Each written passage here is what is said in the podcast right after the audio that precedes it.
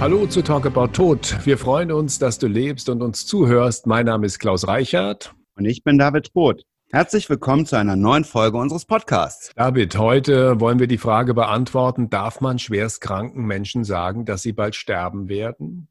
Ja, das ist hart.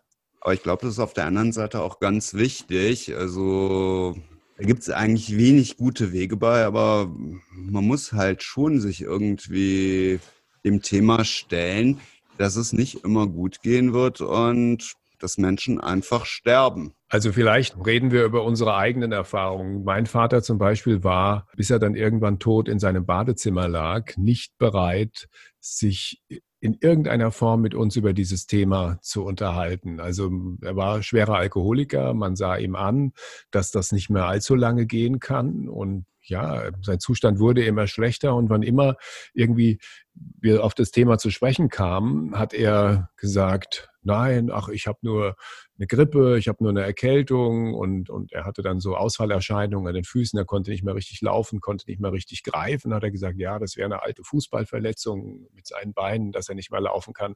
Also er hat dieses Thema völlig verdrängt und als er dann tot im Zimmer lag, im Badezimmer lag, hatte ich das Gefühl, als ich ihm ins Gesicht geguckt habe, dass er überrascht ist, dass er jetzt sterben musste. Mhm. Ja gut, bei meinem Vater war das so ein kleines bisschen anders oder eine Mischung eigentlich daraus. Mein Vater war ja schon, ja, teilweise auch so ein kleiner Hypochonder wie ich irgendwo. Und der hat eigentlich sehr genau gesehen, trotz all der Energie und dass er für all das gar keine Zeit hatte, dass sich was verändert hat. Und ist zu den Ärzten gegangen, weil halt die Erkältung nicht mehr aufhören wollte und so etwas. Und ja, er hat dadurch eigentlich relativ früh erfahren, dass er Krebs hatte dass da was ist. Und dann kam ja eigentlich eine sehr bewusste Auseinandersetzung, die ja eigentlich darin gipfelte nachher, dass er im Kölner Treff bei Bettina Böttinger auch offen gesagt hat, dass er todkrank ist, dass er schwer krank ist. Zu dem Zeitpunkt hatte er auch einen Freund, der ein ähnliches, allerdings etwas langwierigeres Thema auch hat, dass er auch Krebs hat, der sich aber nicht so schnell wie seiner entwickelt. Und wir waren ja in so einer Phase, wo wir eh viel miteinander gesprochen haben, weil es um Nachfolge ging. Das haben wir eigentlich zehn Jahre gemacht, aber am liebsten sprach er darüber, was er noch alles machen möchte, als dass er tatsächlich irgendwie so eine ernsthafte Nachfolge angehen würde. Er hat uns eigentlich immer damit gedroht, dass er bis 95, also bis er 95 Jahre alt ist, im Büro bleibt. Ne? Dann hat er ab und zu mal so Trips gehabt, jetzt ist auch genug, im nächsten Jahr wird er ein Jahr lang reisen oder so, was er dann doch nicht gemacht hat oder was er so noch vorhatte. Und bei uns war das eigentlich eine reine Achterbahnfahrt, die geprägt war von miteinander sprechen, aber auch so einem gewissen Unglauben, ob das wirklich geschehen wird. Und er hat halt ganz viel auf diesem Weg gelernt. Und dann kamen halt eigentlich immer heftigere Behandlungen, Sachen, die er vorher vielleicht auch abgelehnt hätte, die dann so schleichend auf ihn zukamen, wie so eine Art Dialyse für seine Leber und Nieren, die da gemacht wurde. Und bis ich es irgendwann, und das ist mir schon eine Weile nachgelaufen, einfach nicht mehr ausgehalten habe, dass er über ja, tausend andere triviale Sachen gesprochen hat, immer wo gar nicht so absehbar war, was passiert da oder wie geht das jetzt weiter. Für mich war einfach nur klar, das wird so nicht mehr weitergehen das geht leider alles in eine Richtung.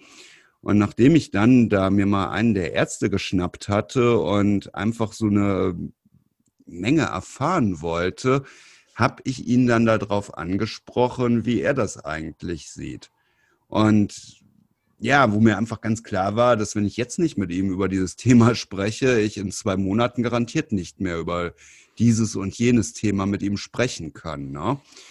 Und das war für mich sehr hart, weil dann natürlich auch diese, sag ich mal, fortlaufende Entwicklung, dass es immer schwieriger wurde, er immer schwächer wurde, die Behandlungen immer weniger aus, ja, sag ich mal, aussichtsreich waren, wo dann dieser übliche Punkt kam, den man immer in der Gesellschaft hört, du musst jetzt kämpfen oder so, ne?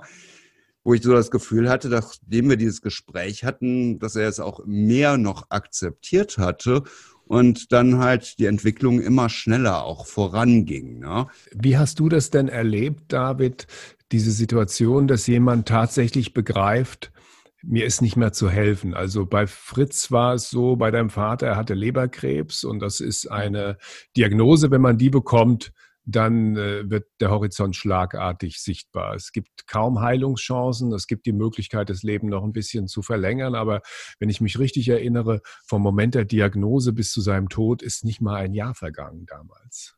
Ja, und es gibt halt ganz viele Stories, wo das Ganze halt auch trotz allem gut ausgehen kann. Ist vielleicht nicht so ein krasses, schnelles Todesurteil wie jetzt Bauchspeicheldrüsenkrebs oder ähnliches. Und es gibt ja Statistiken für alles, wenn ich dies und jenes mache. Dann gab es halt neue, innovative, hochtechnische, hochgefährliche Behandlungsmethoden. Ne? Und die Krux an dem Ganzen, was aber für ihn sicher ein Riesenglück war, dass er vielleicht gar nicht so krasse Einschränkungen hatte wie andere in der Zeit. Also man hat nicht diese unerträglichen Tumorschmerzen, man wird ein bisschen schläfriger, und er hatte halt einfach viel Energie. Von außen sah es eigentlich immer aus, dass er da mit ganz großer Energie alle seine Ziele und Themen weiterverfolgt und musste sich dann aber, wenn die Leute wegguckten, auch mal einen Moment hinlegen. Ne? Ich erinnere mich noch, dass er zwei oder drei Wochen vor seinem Tod saß er noch bei Günter Jauch in der Talkshow. Man sah genau. ihm an, dass er nicht gesund ist. Ne? Das sah man ganz, ganz klar, dass da ein kranker, schwerkranker Mann sitzt. Aber dass es dann so schnell geht, damit hat doch da keiner gerechnet. Keiner fassen. Also viele waren fassungslos, wie sie das gehört haben. Denn direkt nach dieser Sendung am nächsten Morgen ist er das letzte Mal ins Krankenhaus gegangen, hat das auch nicht mehr verlassen bis zu seinem Tod. Und er hat noch Leute per SMS oder Telefon zu sich bestellt, mal auf einen Kaffee und dieses oder jenes. Und das erlebe ich ja auch im Alltag, wenn ich mit Angehörigen spreche, dass ja auch Leute, die auf einmal bettlägerig werden, dass man das vielleicht für eine Episode hält. Das ist dieses, du musst kämpfen, als ob wir das selber in der Hand hätten. Ne? Woran kann man erkennen, David, ob jemand bereit ist für so ein Gespräch? Also wie gesagt, ich habe mit meinem Vater nie so ein Gespräch führen können, wann immer ich es versucht habe, ja, in irgendeiner Form da, da mal mit ihm drüber zu sprechen, hat er das total abgeblockt. Ja, ich denke mal, normale Menschen sehen so Signale vielleicht, ne? Oder ähnliches. Und ich hatte eher das Gefühl, dass da ein Widerstand auf der anderen Seite ist. Also das ist so ein Finden, das ist ja eigentlich, wie man einem Menschen sagt, dass man ihn liebt oder so etwas, dass man sich bekennt, ne? dass dieser Moment wirklich stimmt. Ne? Und da kommen, glaube ich, tausend Faktoren zusammen. Und das Schwierige, das sind halt immer die unausgesprochenen Gedanken auf beiden Seiten. Ne? Das, was man dem anderen nicht zumuten mag, die ganzen anderen Themen, die da noch mit im Raum rumschweben. Und ja, diese verborgenen Welten, die Menschen irgendwo haben. Ne? Und ich glaube, irgendwann braucht es ein Bekenntnis. Soll man jemand auffordern, darüber zu reden? Also ich habe das bei meinem Vater mehrfach versucht, er hat es abgeblockt. Oder soll man warten, bis jemand kommt? Wie war es denn bei Fritz? Hat er das Gespräch mit dir gesucht oder bist du auf ja, ihn zugegangen? Ich bin auf ihn zugegangen und ja, ich glaube, es gibt da einfach kein richtig und falsch und man sollte sich halt der Situation und der Gefühle irgendwie bei ähnlichen Themen einfach da sicher sein. Ne? Und dann kann man es nur versuchen und Leben ist nichts für Angsthasen irgendwo, ne? Dann muss man halt auch realistisch und ehrlich miteinander umgehen und man kann keinen Menschen zu all diesen Sachen irgendwo zwingen, ne? Bei meinem Opa war es genau ähnlich wie vielleicht auch bei deinem Vater. Der hat kurz mitbekommen, dass er den ganzen Körper voller Metastasen hatte der hat da genau einmal, wie der Arzt ihm sagte, dass er da einen Tumor hat, gesagt, oh, dann habe ich wohl Krebs. Und danach war das Thema für ihn gegessen. Ne? Er wollte in die Kneipe gehen, zu seinen Freunden gehen, seine Aktivitäten machen, solange es nur irgendwie geht. Und er wollte leben. Das sehe ich auf der anderen Seite auch nicht als verkehrt an, während die gesamte Familie wusste über drei Jahre, in welche Richtung das gehen wird.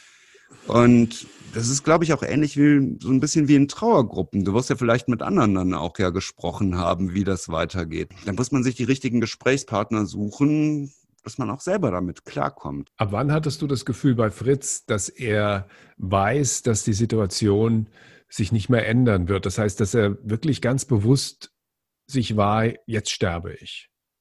Eigentlich ganz spät, eigentlich so zwei Tage davor oder so, ne? Also es gab so indirekte Zeichen. Er hat uns nicht mehr wie blöde in irgendwelche Restaurants geschickt, ihm was zu essen zu holen oder Sushi. Das ließ so ein paar Wochen vorher nach.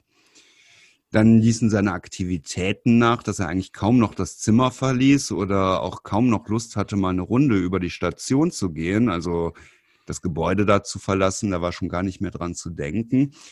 Und dann ganz krass hat er irgendwann dann auch die Offensive gesucht und hat uns alle um fünf Uhr morgens angerufen und zu sich bestellt. Seine Geschwister, meine Schwester und ihren Mann, mich und meine Lebensgefährtin und die Kinder. Und ja, dann wurde das eigentlich wieder so richtig typisch ja für ihn, wo es dann halt so melodramatisch wurde und er aus dem Bett jedem Einzelnen noch gute Worte mitgab und so eine Privataudienz quasi gewährte. Und nachdem das geschehen war, dann war für ihn auch gut und dann wäre er jetzt gerne gestorben. Das ist eigentlich wie dieses Bild, dieses ich komme nicht mehr drauf, der Künstler, der oben in der Mansarde liegt ein ganz bekanntes Bild, ich komme gerade nicht drauf, und wo dann alle da am Grab sind. Und das hatte auch teilweise komische Aspekte da drin. Dann durften wir alle wieder zu ihm kommen. Wir haben nochmal mit Getränken und Keksen und so weiter angestoßen, soweit er wie überhaupt konnte und wie wir konnten. Haben versucht, das Schönste aus diesem Moment zu machen. Und dann wurde der Moment lang, der hörte nämlich nicht auf. Und dann war er da eigentlich so pharaonisch und dann ging der Tag auch langsam zu Ende. Und die Kinder, die wir mitgebracht hatten, mussten wieder nach Hause und ins Bett. Und man weiß ja auch gar nicht, also man stirbt ja nicht, wenn man das will, sondern wenn es soweit ist oder geschieht, wo dann halt nicht dieser sanfte Übergang kam. Ne? Und wo wir dann genau so wie alle vor dieser Situation standen, dass wir uns damit befassen müssen. Und wie habt ihr das gemacht? Habt ihr innerhalb der Familie darüber Gespräche geführt oder hast du dir selber jemanden gesucht, einen, einen Trauerbegleiter, der dir da professionelle Hilfe in Anführungsstrichen natürlich geben konnte?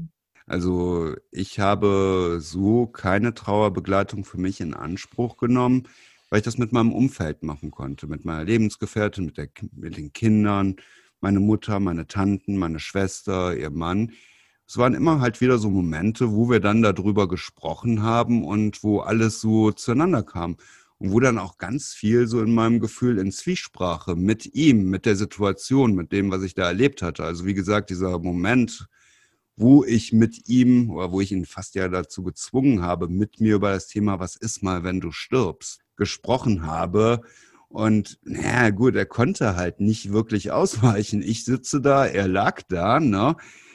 Er hätte mich aus dem Zimmer werfen können oder so etwas. Es hat lange gedauert und dann kommt das erste Mal, wo die Kofferausstellung ist, da seine Grußworte, die er verfasst hat und sein großes Bild steht, das nach wie vor für mich sehr ambivalent ist, das was bei uns in der Angangshalle steht, wo ich alles aus diesem Bild lesen kann, was für mich auch immer so ein kleiner Spiegel dessen ist, wie ich mich gerade fühle oder was ich gerade denke das hat super lange gedauert. Und dann habe ich das zweite Mal dieses Bild bei einer Ausstellung gesehen. Und irgendwann wollte ich dann auch was dazu sagen. Und das sind Momente. Und dann hat es vielleicht drei, vier Jahre gedauert, bis ich auch wieder okay war mit diesem Moment, ihn darauf anzusprechen. Bis das nicht mehr so hart oder intensiv war. Oder hier dieses Lied, das er an dem Abend auf der Kölschen Weihnacht bei uns gespielt wurde, wo er gesagt hat, dass er nicht mehr behandelt werden mag. Also da passierte ja ganz viel in der Zeit bis ich das auch wieder richtig schön fand. Aber nach wie vor dann noch erlebe, dass ich da auch mal bei weinen muss oder ja, die Stimmung sich ganz verändert. Und das ist ein Prozess, wo man jeden Tag so ein Stückchen weiterkommt. Und jetzt, sag ich mal, jetzt sind es ja schon, die Zeit rast, acht Jahre fast, die er tot ist. Und wo ich dann auch gerade in so einem Gespräch mit dir wieder merke, dass da einfach noch ganz viele Aspekte sind, die mich teilweise gerade auch ein bisschen lächeln lassen darüber. Und ich mich so erinnere, was ich da mit ihm erlebt habe, aber ja, die auch tief gehen. Ja, David, dann danke ich dir für die Offenheit und die schönen Erinnerungen und sage einfach nur, In etwa zwei Wochen gibt es die nächste Folge von Talk About Tod. Wenn dir diese Folge gefallen hat, lass gerne ein paar Likes da und abonniere uns. Wenn du Fragen hast, dann schick sie uns über die Facebook-Seite des Bestattungshauses Pützroth oder über info.pützroth.de. Weitere Informationen findest du unter www.pütz-roth.de. Jo, macht's gut. Bis bald.